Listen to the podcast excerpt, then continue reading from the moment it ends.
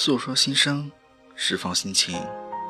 各位耳朵们，大家好，这里是树洞回音，我是主播没影子的人。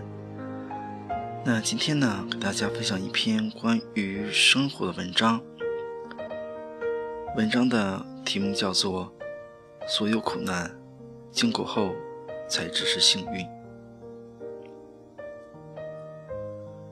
生活中有人。会诉说着自己的不幸，仿佛生活的一切都在与自己作对，自己就是那个倒霉透顶的人。而有些人相反，会诉说着自己的幸运，仿佛自己就是上帝的宠儿，一顺百顺。其实，对于大部分的人来说，生活是公平的。那些诉说着自己不幸的人。都有自己忽视的幸运，而那些说着自己是幸运儿的人，也都有着不为人知的痛苦。慢慢的，你会发现，你自己经历过的一切，都是自己的宝藏。那些好的经历是，那些不好的经历更是。刚刚毕业的时候，我远走他乡。选择了一个很美的城市，选择了一个当时对于毕业生来说还不错的工作。我以为迎接我的会是那个城市温暖的春天，没有想到的是，我面对的是比家乡还要寒冷的冬天。对于一个刚刚毕业的人来说，最重要的东西是什么？我觉得是自信。和技术，可是我的第一份工作这两个东西都没有给我。接待我的师傅态度极差，天天对我冷眼相看，不愿意教我任何技术，和我说话的时候不是大喊就是训斥。我一有做的不妥，或者做错地方，就是破口大骂。这对一个刚刚毕业的人来说，真的是灭顶之灾。我是不是真的不适合这份工作？我是不是选错专业了？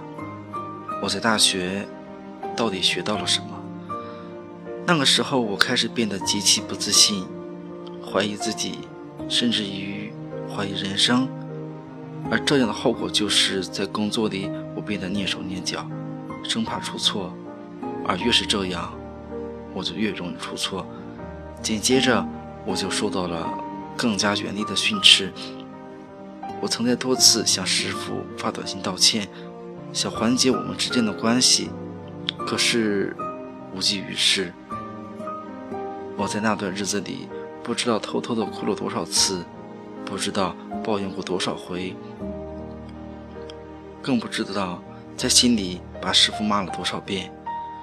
就这样，在每天担心出错、担心挨骂的日子里，我熬了半年。之后，我提出了辞职。在要走的日子里，奇迹发生了，师傅对我的态度发生了很大的转变。他不再骂我，反而会主动的教我些东西。后来我才知道，我们这个行当里，只教会徒弟，饿死师傅。我的学历比他高，又比他年轻，他防着我，排挤我，也就不足为怪了。之后，我来到了北京，当起了北漂一族，早八点到晚八点，一天十二个小时的基本工作时间，而住的地方呢，只是一个活动板房，外边再加了一层保温。即使这样，冬天还是冷得要命。屋里没有空调，只能点一个小太阳取暖。每天睡觉的时候要盖上三层被子，才不会觉得冷。有一天睡觉的时候忘记关小太阳，把睡觉的被子都烤焦了，险些发生了火灾。那时工作真的很累，下班之后躺在床上听着音乐，不等听完三首歌就肯定能睡着。在这样的日子里，我还是能苦中作乐，因为自己学到了很多东西，也体会了一次混社会、讨生活的感觉。在家里的要求下，我也想结束这样漂泊无依的生活，于是开始准备公务员的考试。在一天至少十二个小时的工作之外，我早晚各抽出至少一小时的时间来看书学习，也算是功夫不负有心人吧。我通过了笔试，以第二名的成绩进入了面试。当我以为我的生活出现了一点转机的时候，生活又和我开了一个不大不小的玩笑。我以零点七分之差落榜。那晚，我哭了好久。印象中，我好像从来没有哭得那么久，那么伤心过。生活中燃起的希望没有了，我的生活又恢复了原样，还是一天十二个小时的工作，早晚至少一小时的学习。又一年。我以笔试第一的成绩进入了面试，面试之后又以零点四分落榜，而上榜的是一个一开始没有面试资格而递补进入面试的人。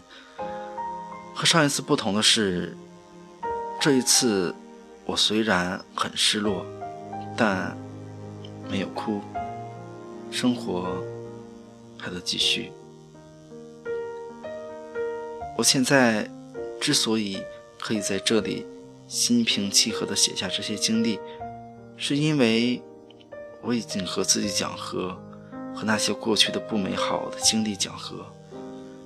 时间会使每个人成长，但生活会教会每个人如何成熟，以他的方式，或早或晚，或温柔，或残忍。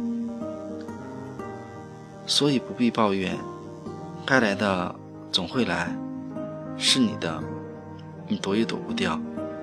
既然这样，何不以一种感恩的心态去面对呢？要知道，你经历的所有苦难，都是为你量身定做的。跨过去之后，才能走得更远。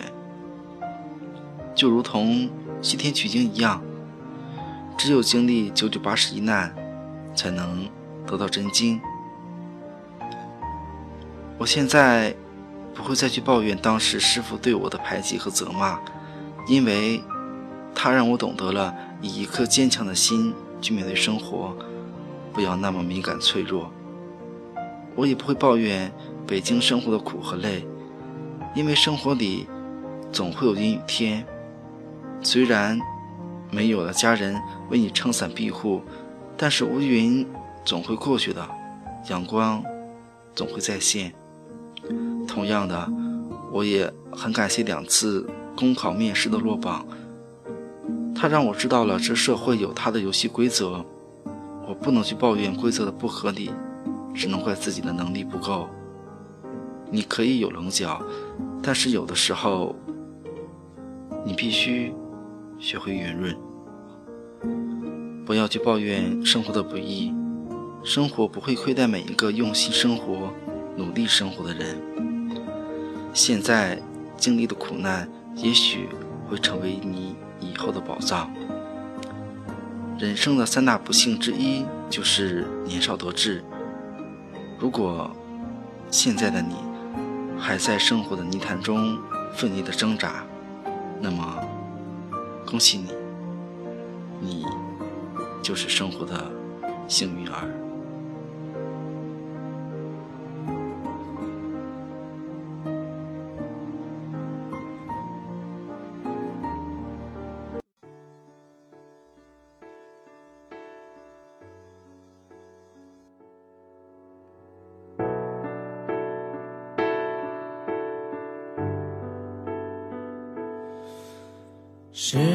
随夏天阳光之恋，至今燃烧着你的双肩，忍住泪水的某个冬夜，时常又模糊你的双眼。只身穿越那场暴风雪多年冰冻着你的关节一如既往卑微的坚决守护心底小小少年你横冲直撞